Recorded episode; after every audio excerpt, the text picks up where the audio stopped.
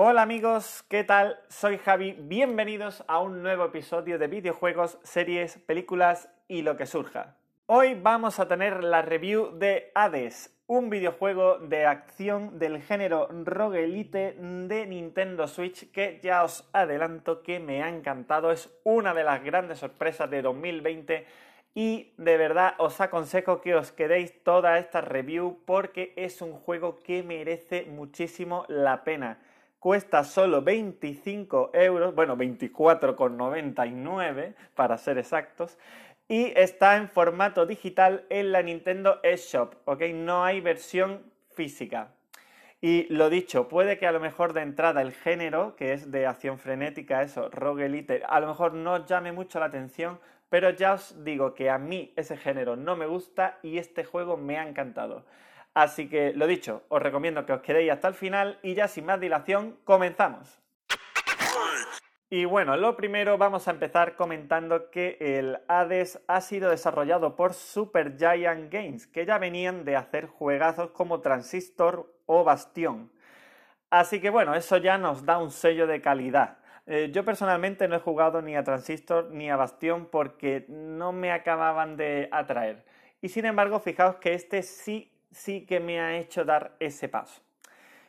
El género, como ya he comentado antes, es roguelite, que significa que vais a morir un montón de veces. Es que mm, hay un escenario, el que sea, unas mazmorras, demás, tú las vas recorriendo, vas muriendo y vuelves a empezar desde donde comenzaste. La diferencia con el roguelike, que es eh, también otra variante de este género, es que en el roguelite, aunque siempre estés repitiendo la misma zona una y otra vez, sí que vas acumulando mejoras, desbloqueando eh, habilidades y demás, y eso hace que el personaje a la larga vaya siendo más fuerte y quieras que no, pues te permita pasar de una zona a otra con más facilidad. Así que es mucho más fácil que no te quedes estancado y que puedas ir avanzando poco a poco.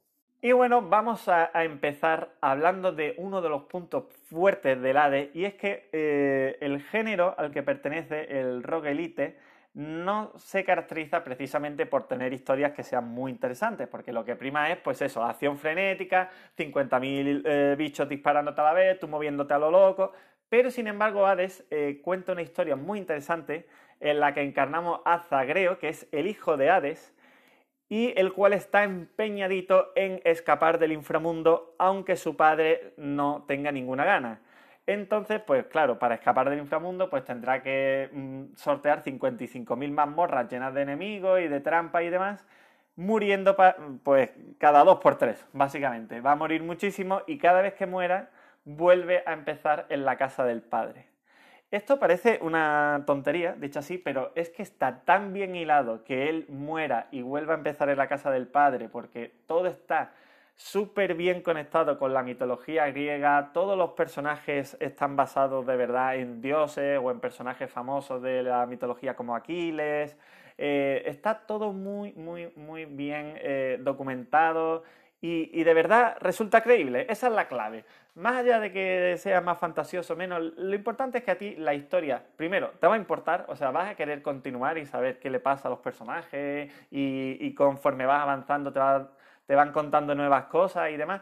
Y segundo, todo es coherente y, resulta carismático y gracioso. Sobre todo todo el tema de los dioses, cuando ayudan al protagonista y tal, pues tienen unos diálogos que la verdad es que tienen mucha gracia y, siempre gusta verlo hablar, incluso hablar entre ellos y hablar con el protagonista es de lo mejorcito del juego. Así que bueno, hay que darle un punto muy importante a Super Giant Game, ¿vale? Porque ha conseguido que en un juego donde lo importante y lo vital era la acción, la historia también sea algo que merece la pena y también sea algo a destacar. Y bueno, ya sabemos que el juego eh, es un roguelite que va de los griegos, que el personaje tiene una historia interesante, que aparecen dioses y tal y cual. Pero aquí la realidad es que es cierto que la historia es muy interesante, muy importante, que hay muchos personajes, muchos diálogos, pero no nos olvidemos que esto es un juego de acción y aunque sí que es verdad que entre matanza y matanza habrá algunos diálogos y tal, aquí el 90% del tiempo es esquivar, golpear y lanzar magia y todo a una velocidad loquísima. Sobre el tema velocidad loquísima, es muy importante resaltar que en, Switch, incluso en formato portátil, va a 60 FPS casi siempre. Y se nota, porque va muy fluido, va muy fluido. De verdad que es de los juegos que he probado, sobre todo en Switch, que, que da más gusto jugar porque funciona todo con una suavidad maravillosa. Em, eh, sobre el combate hay que decir que, sinceramente yo no soy nada fan del género, o sea, a mí no me gusta. Este, esta perspectiva que tiene que es isométrica desde arriba, con muchísimos enemigos, muchísimos ataques todos a la vez, nunca me ha gustado. Y sin embargo está tan bien hecho, está tan medido, te da la sensación de progresión y de control. Eh, no sé, es que realmente engancha, no hay otra forma de definirlo. O sea, la historia es interesante, pero aquí lo que te engancha es el combate. Y cuando te matan, no te da la sensación de me han puesto un jefe dificilísimo y me ha reventado. No, te da la sensación de tendría que haber mejorado esto, tendría que haber elegido esta bendición en vez de esta otra. Te da coraje y de verdad que te entran ganas de volver a repetir para ver dónde has fallado y, mejorar. Así que está muy, muy bien hecho. Eso sí, tienes que aprender a dominar las seis armas que hay, que hay espada, hay arco, hay una especie de ametralladora, hay unos guanteletes así para puñetazo y tal, ir probando con cada una para ver cuál se te da mejor y, con qué y, cuál funciona mejor con distintos monstruos y tal. Y, entre, una y cosa, entre una cosa y otra, la verdad es que es un combate muy variado y, muy, muy preciso, muy preciso. Lo más importante es que eh, aprendes a, a usarlo muy rápido pero realmente aprender a dominarlo lleva tiempo y llega un punto donde puedes llegar a hacer unas combinaciones, sobre todo combinando distintos efectos de bendiciones devastadoras si le dedicas el tiempo a, aprenderlas. Y ya digo, engancha y está muy, muy, muy bien. Eso sí, tengo que decir una cosa que os va a parecer una tontería, como la copa de un pino, pero la tengo que decir.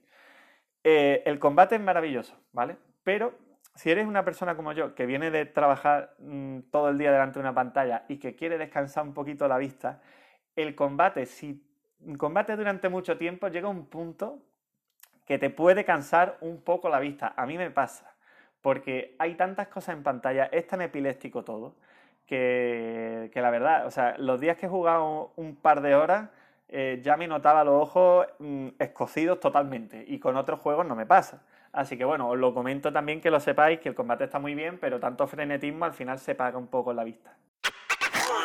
Y vamos a hablar ahora de un punto bastante importante que es eh, esa, progresión, ¿no? Porque claro, es cierto que te van a matar 85.000 veces, entonces si realmente no hubiera ninguna sensación de progresión a nivel de fuerza del personaje y tal, pues perdería un poco de gracia el juego. Entonces sobre eso no os preocupéis porque eh, efectivamente el personaje va a poder tener mejoras permanentes que se va a poder ir aumentando en cada, en cada vuelta, cada vez que muera y aparte, hay muchísimas mejoras temporales, que son tanto objetos como las bendiciones que te dan los dioses y demás, que también sirven para dar mucha variedad a cada, a cada partida. Así que por eso no os preocupéis porque de verdad que la sensación que te da es que prácticamente, por lo menos durante las primeras 10 horas, vamos a ponerle mínimo, cada partida es totalmente diferente. Luego ya es cierto que ya una vez que empiezas a ver qué bendiciones son buenas y tal, pues ya empiezas a decir, bueno, mm, mm, a repetir armas, a repetir bendiciones, a repetir objetos, tal, porque ya ves lo que funciona. Pero de verdad que hasta llegar a ese punto hay muchísima, muchísimo tiempo de, de probar y de experimentar muy, muy divertido. Hablando ahora de un apartado también muy interesante que tiene, que es el apartado sonoro, que está muy bien, pero sobre todo el apartado gráfico, que la verdad está muy muy bien. Todos los personajes tienen muchísima personalidad, los entornos están dibujados a mano y, están súper bonitos, la verdad. Y mira que yo no soy nada fan de, este estilo, la verdad. O sea, han conseguido seducirme con un estilo gráfico que a mí de entrada, ya digo, o sea, yo Bastión, Transistor, todos los otros juegos de Super Giant Game no me, no me llegaron a convencer y este sí, y además me ha parecido muy bonito desde el, desde el primer momento. Así que ya os digo, a nivel gráfico está muy bien, eh, se mueve con fluidez en, la Switch, que, la verdad pesa poco, pesa como 5 gigas y pico o así, así que oye, pues también lo agradezco que tengo la tarjeta SD petada. Así que bueno, a nivel audiovisual, sinceramente, mira, pues nada, nada que objetar, la verdad, nada que objetar. Sí hay una cosa que creo que, que podrían haberse currado un poquito más, ¿vale? Y no quiero entrar en spoiler, pero es que hay muy poquitos jefes, muy poquitos. Y es cierto que a veces les cambian un poco el aspecto, ¿no? Para dar un poquito ahí de, variedad. Pero sinceramente, mm, yo no lo veo suficiente. Creo que tendrían que haber hecho más jefes o por lo menos haberle dado algo más de cambio. Es que hay veces que literalmente no distingo cuando han hecho un cambio un jefe o cuando no, porque el, cambio de estética es mínimo, es mínimo. Mm, también es cierto que, sí, que puedes ir mejorando muchas de las estancias y tal para darle un poco más de variedad y para decorarla y eso, pero tampoco, no hay mucho cambio. O sea, sí que creo que podrían haber hecho que, que, hubiera algo más de cambio visual en cada partida y que no fuera siempre lo mismo y lo mismo y lo mismo. Pero vaya, que ya os digo que esto es una pega por buscarle algo, porque la realidad es que, por lo menos audiovisualmente, está entre lo mejorcito que tiene ahora mismo Switch. Y visto ya todos los apartados relevantes, voy a dar mi opinión sincera y luego daré mi puntuación. Mi opinión es que, sinceramente, a mí el Hades mm, me ha encantado. O sea, realmente me ha enganchado y además me lo compré de, rebaja, que me lo compré a, 20 euros y por 20 euros era un juego, la verdad, que, te engancha, que, tiene un montón de horas y está muy bien, está muy bien, la verdad. Es que no, no puedo ponerle tampoco muchas pegas. Eso sí, eso sí, tampoco creo que sea acertado lo que he leído en muchos lados, que si el juego tiene más de 100 horas, que si el juego tiene una rejugabilidad infinita, no sé qué, no. O sea, vamos a decir las cosas buenas que tiene. Que por 25 euros es un juegazo y lo recomiendo, sí, sin duda. Ahora bien, ¿qué nota le daría? Mm, yo le daría un 8 y medio, a lo mejor un 9 si te gusta el género. ¿Por qué? Eh, no significa que las primeras horas no sean incluso más, incluso de 9 y medio, de 10, pero es que la realidad es que cuando eh, llegas a pasártelo por primera vez, ya has repetido los escenarios que tiene como 50 veces. Y los mismos cuatro jefes y, la, variedad de enemigos que tiene te lo has repetido ya también otras 50 veces. Entonces, claro, eh, cuando llega a, a, esa primera vuelta, ¿no? Como esperando un poco a ver qué, hay después. Eh, el juego lo que te ofrece es volver a repetir otra vez lo mismo, solo que a mayor dificultad, básicamente. Y, metiéndole elementos para irle subiendo la dificultad y tal, y ir desbloqueando nuevos aspectos de las armas y tal, pero otra vez es lo mismo. Entonces yo creo que sinceramente esa falta un poco de, variedad no, para mí hace que no, que no llegue a ser un juego totalmente sobresaliente precisamente por eso. Porque tiene unas pocas horas que son muy, muy, muy buenas, pero hay que decir la realidad. Y la realidad es que se repite un poco. O sea, ya llega un punto que, que dices, mira, ¿qué le hubiera costado añadir por lo menos, yo que sé, el doble, el triple de jefes, que ya veréis que es que no hay tantos, y irlos por lo menos turnando para que no te vayan saliendo los mismos? O sea que, no sé, no sé. Eh, un poco más de variedad. Y luego también eh, lo que es el infierno, bueno, el tártaro y tal, mm, no tiene tampoco tantos escenarios. O sea, tiene, pero que tampoco son tantos. Pero bueno, realmente también os voy a decir, eh, esta queja es porque te gusta tanto el juego que quieres que haya más. O sea, si sacaran un DLC, me lo compraría ya. este juego realmente creo que es de los pocos que de verdad le hace falta un poquito de expansión pero es porque te quedas enganchado y claro, y, lo acaba y es como ya, y ya está, y ya no hay más nada. Así que bueno, lo mismo digo, digo, su parte mala es que no dura más, esa es su parte mala. Y que a mí personalmente el juego me ha gustado, pero no como para repetirlo 400.000 veces. Que sí que mucha gente está tan encantada que, que se lo ha desbloqueado todo y no sé qué. Yo creo que ya llega un punto que, que sinceramente pues, se acaba y se acabó. O sea, aunque el juego nunca llegue a acabar, que te cansas y se acabó. Y lo dejas y se acabó. Así que yo ya digo, mi nota es un 8,5, que sinceramente por 25 euros creo que, es un juego súper recomendable. Mm, y os lo recomiendo, la verdad. Os lo recomiendo, pero vamos, sin duda ninguna. sin duda ninguna. Y bueno, esto ha sido todo. Muchas gracias por quedaros hasta el final de la review. Espero que os guste el juego y nos vemos en el siguiente episodio. ¡Hasta la próxima!